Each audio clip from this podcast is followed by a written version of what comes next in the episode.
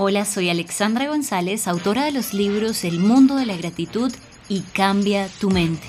Bienvenidos a la tercera temporada de Extravagantemente, un espacio creado para cuidar y cultivar tu salud mental y emocional, en donde también encontrarás herramientas que te ayudarán a descubrir el color y la belleza de la vida.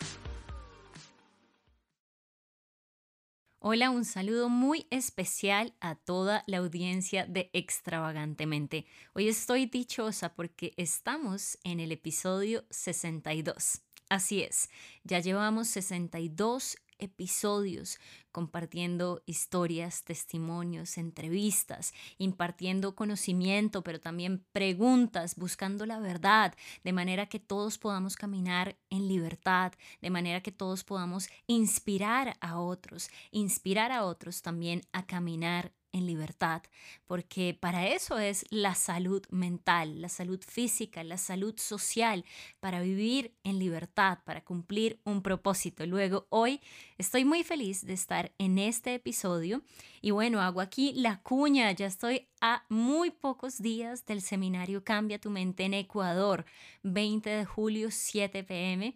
Así que si tú vives en Ecuador, más precisamente en Quito, te espero en el Teatro San Gabriel. Más información www.teatrosangabriel.com 20 de julio 7 pm. Ahora, por otro lado, hoy estoy muy sentimental, muy emotiva, porque el episodio de hoy toca mis fibras más profundas. Hoy el episodio es acerca de esquizofrenia, Muchas personas me han escrito, Alexandra, quiero que hables del tema, tengo un familiar, tengo un amigo, no sé qué hacer, es una situación bastante alarmante. ¿Qué es? ¿Cómo lo abordo? ¿Cuáles son las causas? ¿Hay salida? Y si tú sabes mi testimonio, si tú has leído mi libro más reciente, Cambia tu mente, tú conoces mi historia de vida. Dios me libró de una vida de esquizofrenia, de un diagnóstico tan dramático y hoy vivo en libertad.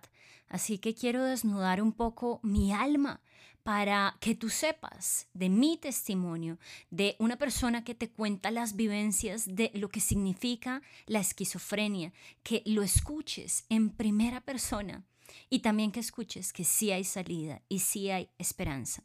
Si ya me escuchas desde hace varios episodios, hoy quiero ratificar que detrás de este micrófono hay una persona que estuvo al borde de la locura, del despropósito, de la muerte trágica.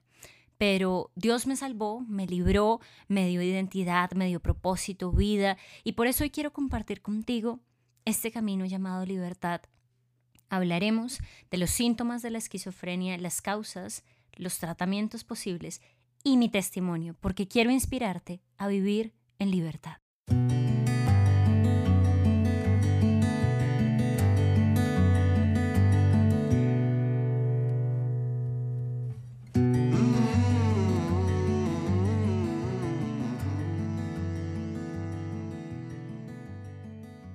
Esquizofrenia viene del griego esquizos y frenos.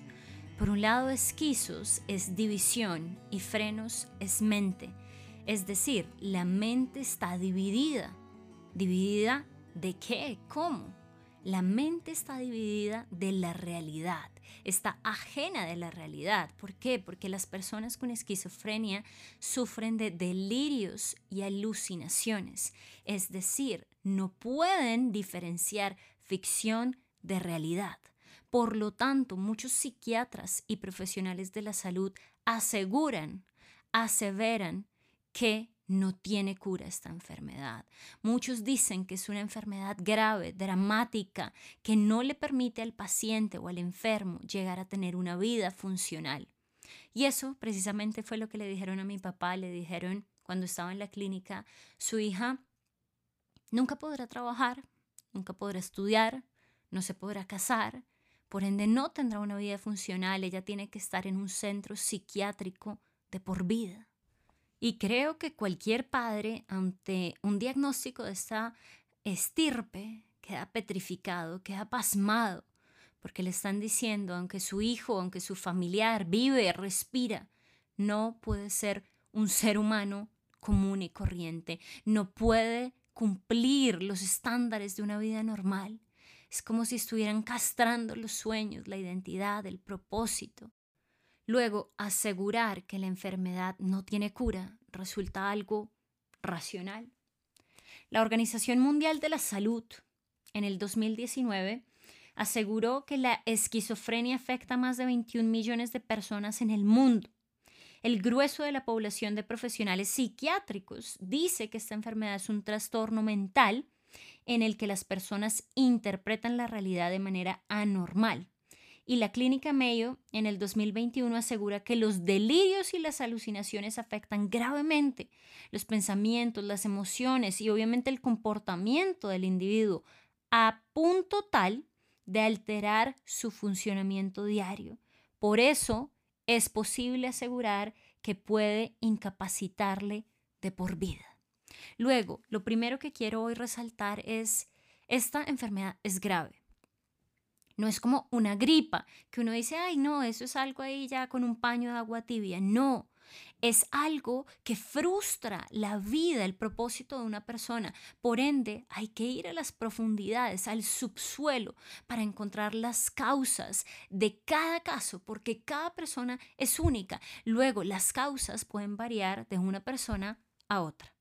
Según el DSM5, que es el Manual Diagnóstico y Estadístico de los Trastornos Mentales que usa APA, la Asociación Americana de Psiquiatría, básicamente la esquizofrenia se define como el trastorno psicótico que presenta al menos dos de las siguientes características. Delirios, alucinaciones, lenguaje desorganizado, comportamientos catatónicos y síntomas negativos. Por un lado, como lo menciono en mi libro Cambia tu mente, están los síntomas psicóticos, dentro de los cuales están las alucinaciones. ¿Qué son las alucinaciones? Cuando una persona ve, oye, huele, saborea o siente cosas que no son reales. Es decir, las alucinaciones afectan los sentidos. Cuando los sentidos son distorsionados, ahí estamos hablando de alucinaciones. En este caso a mí me pasaba eso. Yo no veía que la gente me ondeaba la mano para saludar, sino que tenían un arma y me iban a matar. Yo escuchaba voces, se alteraba mi oído, los sentidos. Cuando hay personas que dicen, es que yo escucho voces audibles, no audibles. Esos son alucinaciones. En conclusión, cuando se afectan los sentidos, son alucinaciones. En suma, están los delirios, que son cuando una persona tiene creencias fuertes y persistentes que no son ciertas y pueden parecer irracionales a los demás. Por ejemplo, no sé si ustedes han visto la película Una mente brillante, en donde el protagonista pensaba que lo estaban persiguiendo, que él era como el eje central de una persecución de la Federación Rusa, de otros lugares, en fin, que él tenía que descifrar un código y, mejor dicho, por eso él estaba como súper metido en ese proyecto que pasaba solo en su mente. Entonces, es importante que nosotros sepamos eso porque podemos identificar, que es un delirio, es una alucinación. En mi caso, yo también tenía esto. O sea, yo tenía esos pensamientos irracionales que iban como de la mano con las alucinaciones, con las voces. Me acuerdo que en esa época yo pintaba y las voces que escuchaban era, tú tienes que romper tus cuadros porque si no algo te va a pasar. Y o sea, como cosas como también de muerte, porque yo digo, detrás de la esquizofrenia hay un espíritu de muerte muy fuerte. Y, lo que yo eh, hacía era como, no, tengo que romper mis cuadros. En esa época yo pintaba, me esforzaba y después de un tiempo rompía los cuadros con bisturí, los ponía en el piso, en la basura, o los entregaba, los regalaba, como que decía, ¿qué está pasando? Era algo completamente irracional, delirios, porque estaba teniendo esas creencias irracionales. ¿Qué otros síntomas psicóticos existen? Trastorno del pensamiento. Es cuando llega una persona, eh, cuando esa persona tiene formas de pensar inusuales o ilógicas. Esto también tiene que ver con los delirios, pero sobre todo es personas que dicen, no, no me voy a bañar porque alguien me va a matar. Estos son como trastornos del pensamiento. Por ejemplo, en esa época yo decía, yo no voy al baño, eh, no voy a comer no voy a tomar nada porque tengo que ir al baño y en el baño me van a hacer daño. O sea, que son trastornos del pensamiento. Hoy en día yo miro en perspectiva y digo, wow, lo que Dios ha hecho es un milagro apoteósico, una cosa enorme, porque, porque hoy no queda ni sombra de esa persona de hace 10, 12 años atrás. El siguiente síntoma es trastornos del movimiento. Es cuando una persona presenta movimientos corporales anormales.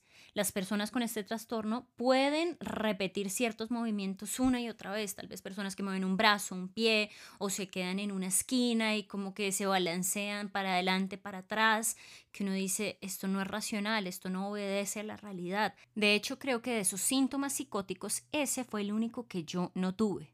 Ahora bien, yo quiero hacer la salvedad de lo que significa un acto psicótico. Viene de la palabra psicosis, que se utiliza para describir los trastornos que afectan la mente, la psique, en los que se ha perdido cierto contacto con la realidad.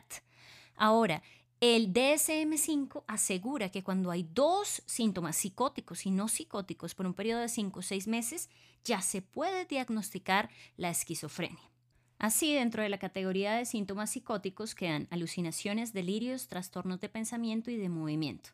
Ahora quiero que vayamos a los síntomas negativos.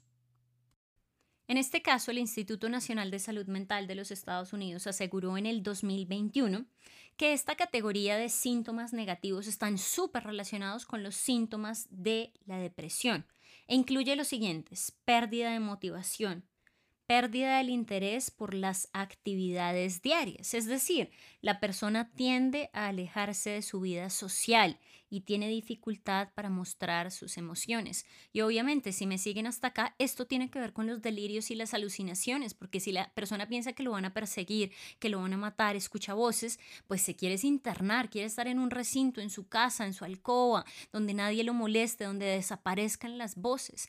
De hecho, en casos extremos, una persona puede dejar de moverse o de hablar por un tiempo, lo que es una condición poco común llamada catatonia, que también es uno de los síntomas de la esquizofrenia.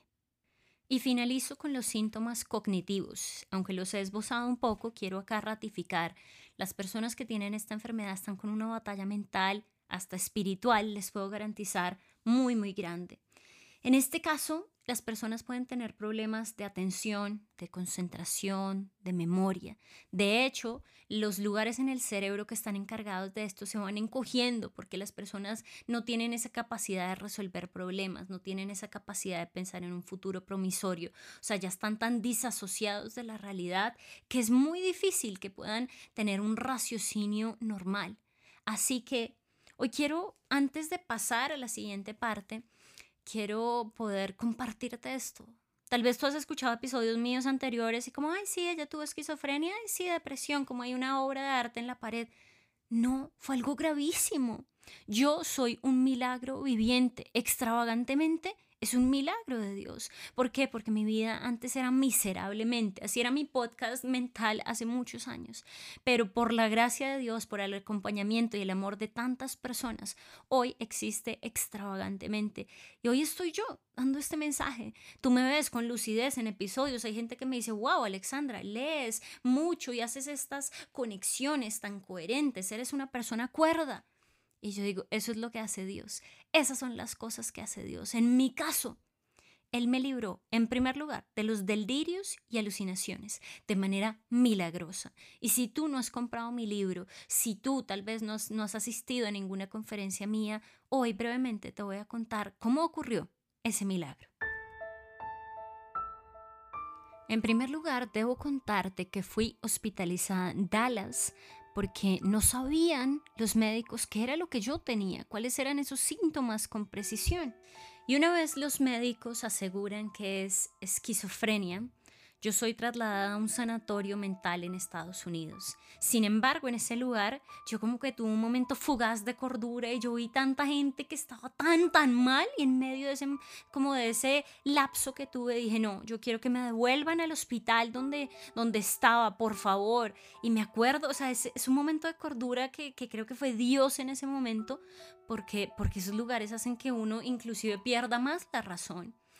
Y me devolvieron al hospital. Estuve unos días ahí mientras mejoraba Y mi papá obviamente dijo, ya Alexandra tiene que volver a Colombia, yo como papá me voy a responsabilizar de, su proceso, de que ella siga al pie de la letra todo lo que hay que hacer, pero mejor en Colombia con su familia.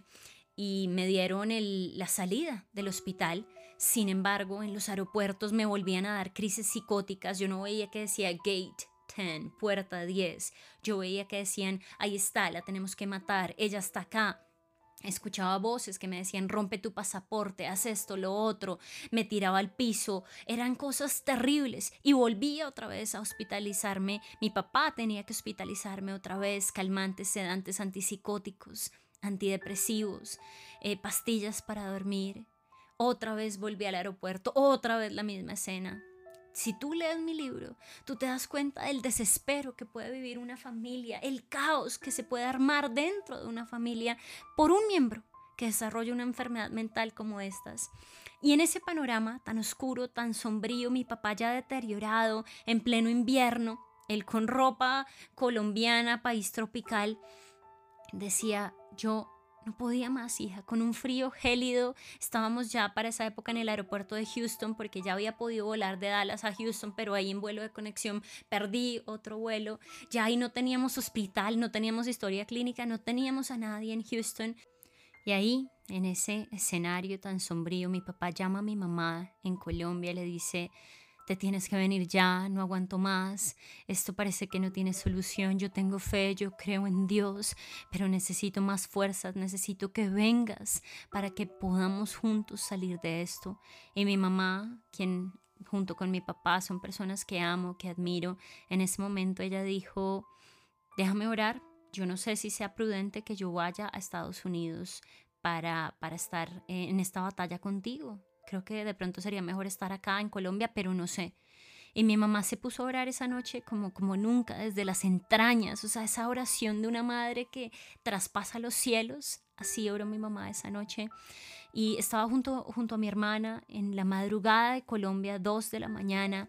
Mi mamá le dijo a mi hermana, hay que hacer algo, yo siento que es Dios que me está hablando, busquemos en Google y empezaron a buscar como Dios le estaba mostrando en, su interior en ese momento, ayuda para la familia, ta, ta, ta. Y buscan en Google y empiezan a bajar el cursor y mi mamá le dice a mi hermana, en esta página, aquí hay que buscar. Obviamente mi mamá no maneja el inglés de una manera súper libre, eh, pero dijo, aquí es, aquí nos van a ayudar, aquí está la respuesta para el tema de Alexandra. Y fue algo así, vehemente, incisivo mi hermana la ayudó a llamar, mi mamá no tenía como ningún como ninguna taranca mental, dijo, "No, o sea, si es en inglés me contestan, tú me traduces", le dijo a mi hermana, "Si es en español yo hablo, pero sé que aquí está la respuesta." Y esto es algo maravilloso, el poder de la fe, de un corazón que cree, de un corazón que, que está decidido a ir por un milagro. Y eso ocurrió, en efecto, dos de la mañana, mi mamá llama a ese lugar, le contesta a una persona, le contesta, y le contesta en español y le dice, ¿quién es? y es el pastor de una iglesia cristiana en Houston. Mi mamá le cuenta la situación, mi hija no ha podido salir, tiene este diagnóstico en los aeropuertos, le, dan estas crisis. Eh, ella, ella era lúcida en años anteriores, tenía puestos increíbles en la universidad, inclusive trabajos, todo lo que yo había logrado, pero no sabemos qué le ha pasado a nuestra hija, tiene todos estos síntomas.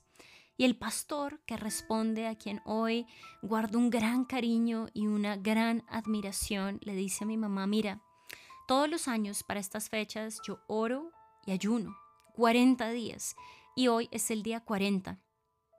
Por eso estoy a esa hora en este lugar, a esta hora en este lugar. Esta es la iglesia a la que tú llamas y hoy estoy aquí culminando mi ayuno. No sabía por qué estaba orando y ayunando este año, pero hoy entiendo que yo estaba orando y ayunando por tu hija, por la libertad de tu hija. Se cruzan más palabras, eh, ocurre algo sobrenatural, adicional, y es que él le dice, dame la dirección donde está tu hija. Estábamos a 15 minutos de distancia y en efecto ese pastor acude al lugar en donde me encuentro con mi papá horas más tarde, en la mañana. Y es tanta la, la, presencia de Dios, el amor de Dios y el poder sobrenatural, el amor de Dios que me cubrió en ese, en ese lugar, en ese día, que lo, lo recuerdo tan claramente, recuerdo la, la ventana del hotel porque estábamos en un hotel cerca del aeropuerto después de haber perdido otro vuelo. Mm, recuerdo que tenía puesta una ropa que me compró mi papá a su gusto eh, porque yo ya llevaba días sin bañarme, sin dormir, pero esa noche pude bañarme en medio de la locura, de la cordura, de los momentos fugaces de cordura que tenía las voces estaban ahí, yo ya, o sea, como que es ese sentimiento en donde uno no sabe cómo, en dónde está, como perdido. Y cuando me acuerdo de verdad que me da, me da algo profundo, porque, porque yo no era yo, yo no era un ser humano útil, no era un ser humano que me amara, que, que, fuera consciente de mi existencia y de mi propósito. Y cuando ese pastor llegó a ese lugar, su primera pregunta fue, ¿cómo te llamas? Ya todos los médicos me habían dicho cómo te llamas. Yo decía todos los nombres, menos Alexandra González. Todos los nombres. Pero ese pastor llegó con tanta presencia de Dios que de inmediato, así, como en un chasquear de dedos, yo fui libre. Libre de toda opresión, y en este momento te tengo que decir, era una opresión ya demoníaca. Yo había abierto puertas espirituales por identificarme con gente muerta, inclusive hoy lo tengo que decir aquí públicamente. En días previos a, a que comenzaran mis delirios y alucinaciones, yo estaba leyendo e investigando de manera frenética la vida de Vincent Van Gogh y me empecé a identificar tanto con él en su vida, en su muerte. Él muere suicidándose, eh, muere en la inopia y yo empecé como a identificarme con él en tantas cosas de sufrimiento, dolor, con sus padres, con su familia. Inclusive me puse a investigar su vida. El suicidio había visitado su familia desde generaciones atrás. Yo lo que hice fue abrir una puerta un espíritu de muerte y hoy quiero hacer esta salvedad en este capítulo Muchos jóvenes abren la puerta a enfermedades mentales por leer libros que traen eh, puertas a la oscuridad a sus vidas, por ver películas de terror, de no terror, pero que, que avivan temores, eh, películas en donde hay violaciones, en donde hay matanzas, en donde hay suicidios. Están abriendo puertas al mundo de la oscuridad. Y yo hice eso. El temor es lo peor para el hombre y cuando vemos o consumimos material que trae temor a nuestra vida, estamos abriendo puertas y hay que identificarlas para luego ser libres. Pero Dios en su infinita gracia envió un hombre lleno de su presencia y de su amor que llevó libertad para esa primera fase de la enfermedad con la cual había sido diagnosticada. Desde ese momento hasta hoy, yo soy consciente de que yo soy Alexandra González y fui libre de delirios y alucinaciones. Mi voluntad empezó a funcionar. Ahí yo ya escuchaba a las personas en esta esfera natural. Ya escuchaba, estaba todavía como un poco turulata, pero ya escuchaba. Y ahí, recuerdo, ese pastor no duró más de 15 minutos. Él me dijo, Alexandra, ¿tienes sueños? Yo le dije, sí, me dijo, escríbelos. Yo escribí tres. Me dijo, tú vas a luchar para cumplir esos sueños, porque eres una guerrera de Dios. Y hoy, mirando en perspectiva, digo, wow, Dios es maravilloso. Cuando yo estaba en el piso, escuálida, con poco pelo, con ojeras, o sea, mi, mi peor foto de la vida. Él me dice, eres una guerrera, te amo. Tú vas a luchar más victorias y vas a ganar. Y de verdad yo les digo, creo que este es el único episodio que estoy tan emocional. Porque no lo puedo hacer de manera normal. Es tan fuerte. Yo estoy viva porque soy un milagro de Dios. Y hoy solamente le puedo dar gracias a Él porque Él me dio identidad y propósito. Él me dio tres palabras a través de ese pastor ese día que están en mi libro Cambia tu mente. La primera fue eres hija de Dios. Me dio identidad, lo demás es accesorio. Puedo ser profesional, maestría, doctorado, tener posesiones, todo eso es complementario. Yo soy hija de Dios, ahí está mi identidad. Las personas que sucumben ante enfermedades mentales en primer lugar es porque no saben quiénes son y porque las crisis o las tormentas los, los hacen naufragar, los botan al piso, los ahogan. Me dio identidad, Dios. Número dos, me dijo, perdonada para perdonar. Debido al sacrificio de Jesús ha sido perdonada. Luego tú también puedes perdonar. Otra causa que yo tenía en mi corazón era amargura contra mi papá por cosas que había visto en la niñez, de sufrimiento de mi mamá. Y yo había hecho una aritmética básica. Mi mamá sufre, mi papá eh, tiene problemas con el alcohol, grita, llega tarde, no está con nosotros, él es el culpable. Conclusión, niña amargada. Y eso lo llevé por años. En muchas fotos yo no sonreía, cara de puño en las fotos. Y Dios ahí me estaba diciendo, te doy la llave, Alexandra, el perdón, yo ya te perdoné por tus errores, tus malas decisiones, tú también lo puedes hacer y puedes ser libre. Y número tres me dijo Alexandra, dentro de ti hay una generación de libertad y no de esclavitud. Wow, me dio propósito, pero primero me dio identidad. Era como si Dios me estuviera dando a través de ese pastor este mensaje. Alexandra, Estás saliendo de una fosa negra, oscura, de un lodo cenagoso, de algo como lleno de almizcle. Yo te estoy sacando para que luego vayas y ayudes a otros a sacarlos del mismo lugar. Yo quiero que toda mi creación, mis hijos sobre todo, puedan vivir en libertad, porque los llamé para ser libres y no esclavos de la enfermedad. Luego, mi propósito hoy en día, y lo tengo clarísimo, pero se reveló después de años, dentro de mí, mi vida, mi testimonio, mi semilla, el germen, lo que tengo dentro de mí, puede ayudar a otros a vivir en libertad. La palabra fue dentro de ti hay una generación de libertad y no de esclavitud, Alexandra. Hoy no entiendes lo que está pasando, pero yo te veo en el futuro, te veo hablando a jóvenes, te veo hablando a niños, a familias enteras porque no quiero que mueran y pasen una eternidad lejos de mí. Y tampoco quiero que vivan una vida en la tierra lejos de mí. Quiero que cumplan un propósito eterno y que sepan que pueden ser ciudadanos del cielo y embajadores en la tierra, que tengo un plan para ellos perfecto, que los amo, que pese al dolor, el dolor no es el final, los amo, tengo un plan. Ese día Dios me estaba dando eso. Y me acuerdo y bueno, es imposible que, que, pase como inadvertida, normal, aquí como si les estuviera hablando de estudios. Tengo muchos estudios y les podría hablar de ellos, pero hoy solo les puedo decir, la esquizofrenia es algo nefasto, es algo que los médicos tienen razón no podría tener cura, la vida no podría ser funcional y hoy quiero compartirte esto desde mis entrañas. Si tú conoces a alguien que tiene los síntomas, tienes un familiar, un amigo, necesitas un milagro y tienes que empezar a alimentar tu fe, porque el paso inicial es un milagro. Luego viene el proceso de restauración y libertad, como a mí, me, como mi caso, pero Debes creer en los milagros. Ese es el dinero del cielo, la fe. La fe. Necesitas avivar tu fe. Sí, yo creo en un Dios vivo, en un Dios que levanta muertos, en un Dios que llama las cosas que no son como si fueran, en un Dios que me ama. Y su amor está por encima de todo diagnóstico. Su amor me da identidad. Yo no soy esquizofrenia. Yo soy Alexandra. Que tú, que tú puedas empezar a creer en un milagro. Porque la fase inicial para la sanidad de esquizofrenia es un milagro. O sea, ya hemos migrado, o las personas que, hemos pasado por eso, hemos abierto tantas puertas, tanto de pensar mal, como el mundo de la oscuridad, como ya algo tan heavy, algo tan grumoso, que necesitamos un milagro para que esa bruma se quite y podamos empezar a ejercer nuestra voluntad. Así que si tú tienes hoy un familiar, hoy Ayuda a esa persona que se está hundiendo con tu voluntad, con tu fe, con tus ganas, con tu trabajo en equipo. Trabaja en unidad.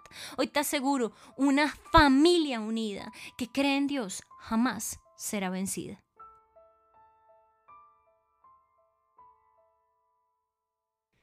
Y quiero resaltar el poder de una familia unida. El capítulo 4 de mi libro Cambia tu mente se lo dedico a mi hermano, y se llama No lo hubiera logrado sin mi hermano, porque él fue ese primer eslabón para que yo lograra mi libertad. Yo vivía frontera con Canadá, él voló por mí cuando vivía en Dallas, me llevó a Dallas, en Dallas tuve mi crisis que lo narro acá. Hubo cosas que yo ni sabía porque había borrado cassette, pero mi hermano me narró muchas de ellas y ahí pude exaltar aún más el poder de un Dios vivo, el Dios que tengo. En el siguiente capítulo hablo del corazón de mi papá, de sus vivencias, y ahí mismo comparto esto. ¿Qué había detrás de mi diagnóstico? Como lo mencioné en la introducción, vivimos en un mundo de corazones rotos, que de no ser sanados sucumbirán ante el victimismo y la entronización del dolor, perpetuarán la tristeza y el desapego a la vida. Y como les conté, yo soy un ejemplo de ello, porque por años en primer lugar alimenté la depresión y luego esa depresión migró a esquizofrenia. Recordemos que parte de los síntomas de la esquizofrenia son muy parecidos a los síntomas de la, de la depresión, no los psicóticos, pero sí los que son cognitivos. Y obviamente debemos tener muy mm, en nuestro corazón eh, las alarmas encendidas, porque nadie está exento, pero es importante que una vez haya pasado ese milagro inicial por el cual los estoy invitando a, que crean, viene un proceso de libertad, porque porque como dice el dicho, quien no conoce la historia está destinado a repetirla. Yo tuve que empezar a hurgar, ok, ¿por qué llegué a este lugar? ¿Cuáles eran las causas personales? Somos seres individuales, crianzas diferentes, traumas diferentes, realidades diferentes, personalidades diferentes. Aunque tengamos el mismo papá, somos diferentes. Luego hay que hurgar por las causas que nos llevaron allá para jamás volver a llegar a un lugar como esos. Yo empecé ese trasegar en donde yo empecé a buscar, ok, ¿qué me trajo hasta acá? La amargura, el resentimiento, el miedo, ok, miedo a qué. Y empecé, fue una, una, una, tarea de autoconocimiento con terapeuta, con una neuróloga que hoy aprecio con todo mi corazón, que escribió el prólogo de mi primer libro, que en Cambia tu mente escribió un comentario maravilloso como profesional de la salud, al ver mi, mi proceso, mi sanidad, Hoy gozo de remisión al ciento por ciento. Y eso, en primer lugar, fue el milagro, pero en segundo lugar, fue mi trabajo de constancia, de autoconocimiento, de pedir ayuda, de trabajar en mis relaciones sociales, de perdonar. Y ha sido un trabajo en donde digo, wow, mi carácter ha sido pulido, soy una persona que vale mucho porque me amo, no estoy esperando que alguien me venga a amar, yo me veo al espejo y hoy en día esa persona que veo digo, me caes bien, Alexandra, te quiero, te amo, lo mejor está por venir. Pero unos 15 años atrás, otra es la historia, otra es la historia. Yo no me amaba, no estaba conforme con nada, nube negra de aquí para allá. Y digo, este trabajo ha valido la pena. Así que Nuevamente insisto, crean por ese milagro inicial, pero luego tengan una red de apoyo en fe para lo físico, para lo social, para lo eh, mental, porque es importante empezar a encontrar esas causas que varían de persona a persona. Las causas, muchos han dicho que pueden ser genéticos, muchos dicen que son ambientales, y pues de hecho todas las enfermedades mentales obedecen a estas dos, genética y ambiente. Pero yo siempre eh, repito esto, todo lo genético empezó siendo ambiental, cómo me comporto yo ante el ambiente, cómo pienso y obviamente cómo pienso afecta mi química cerebral, que es otra causa. Entonces, lo más fácil es decir, no es genético, todos en la familia tenemos eso. Pero yo puedo cambiar mi genética al pensar bien, al pensar diferentemente. Yo puedo cambiar mi química cerebral. Si mi serotonina, mi dopamina, mis endorfinas están en el, nivel incorrecto, yo pensando bien y actuando bien a través de la neuroplasticidad, concepto que hemos hablado bastante, yo puedo cambiar mi genética. Y de eso se trata el libro Cambia tu mente. Sí podemos cambiar nuestra manera de pensar para que por ende cambie nuestra manera de vivir. Y hoy quiero que me permitas culminar este episodio con un apartado de mi libro que obedece a la entrevista que le hice a mi hermana menor, seis años menor que yo, y le pregunté lo siguiente, ¿qué fue lo más feo y lo más bello de todo este proceso? Y mi hermana Andrea dijo esto. Lo más duro fue llegar a pensar que podía perder a mi hermana mayor. Recuerdo cuando Hernán, mi hermano, nos llamaba y nos contaba acerca de tus intentos de suicidio y de huida. En esos momentos pensaba que yo no podría vivir sin ti. No concebía que murieras de una manera trágica. Pensar que te podía perder física o mentalmente me parecía nefasto. En cuanto a lo bello de este proceso, en primer lugar es el poder de una familia unida, la importancia de tener una familia unida. Es decir, mi papá no lo hubiera podido hacer solo, mi hermano no lo hubiera podido hacer solo, mi mamá no lo hubiera podido hacer sola, yo no lo hubiera podido hacer sola. Trabajamos como equipo y en ese momento no nos importó nada de nosotros, sino tú. Yo estaba terminando el último año escolar y podía haber perdido el año y no me importó. Me ausenté casi un mes de clases porque tú eras más importante que el colegio.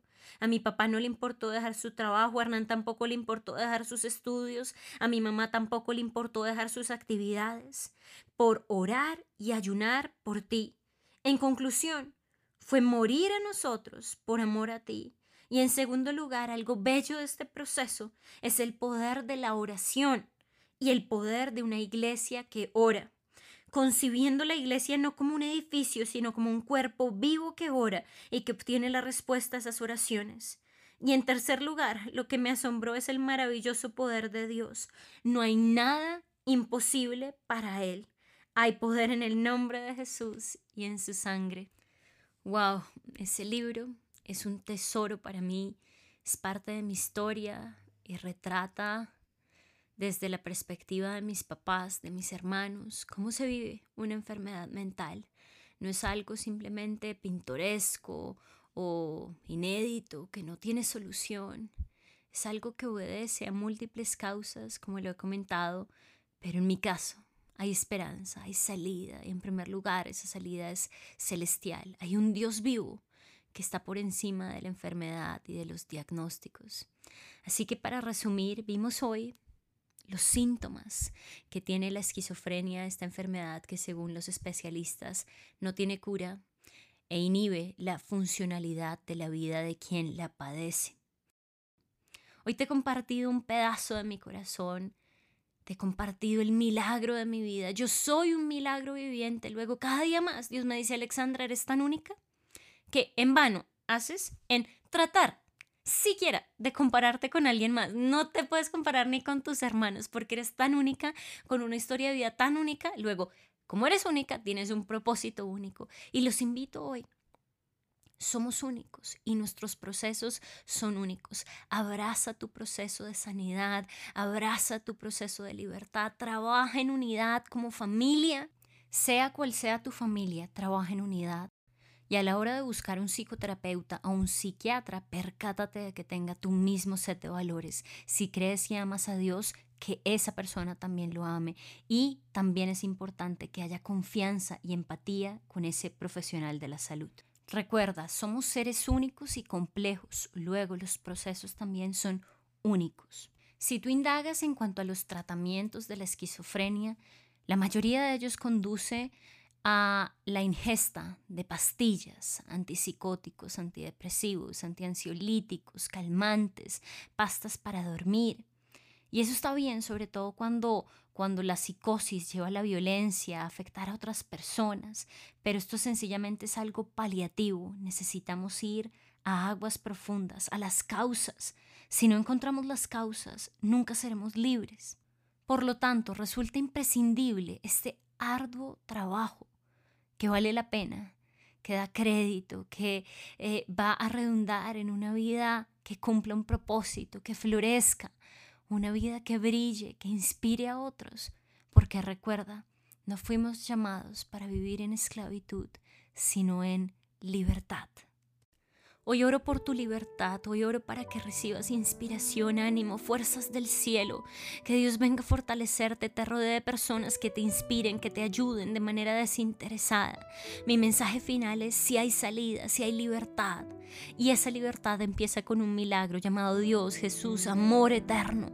Ese abrazo del cielo que te dice no estás sola, yo te veo en tu dolor. Y hoy quiero garantizarte que tengo un plan para ti de vida y de bendición. Persiste, persiste, persevera.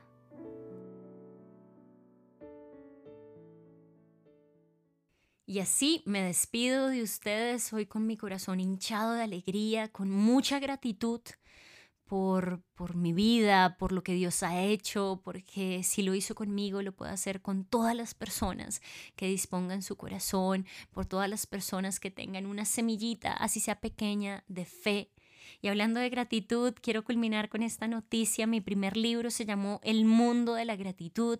Hace más de dos años estaba agotado y este mes ha salido la segunda edición del mundo de la gratitud. Cuando yo tenía la nube negra, la gratitud fue ese primer paso para encontrar sanidad y, para encontrarme a mí misma.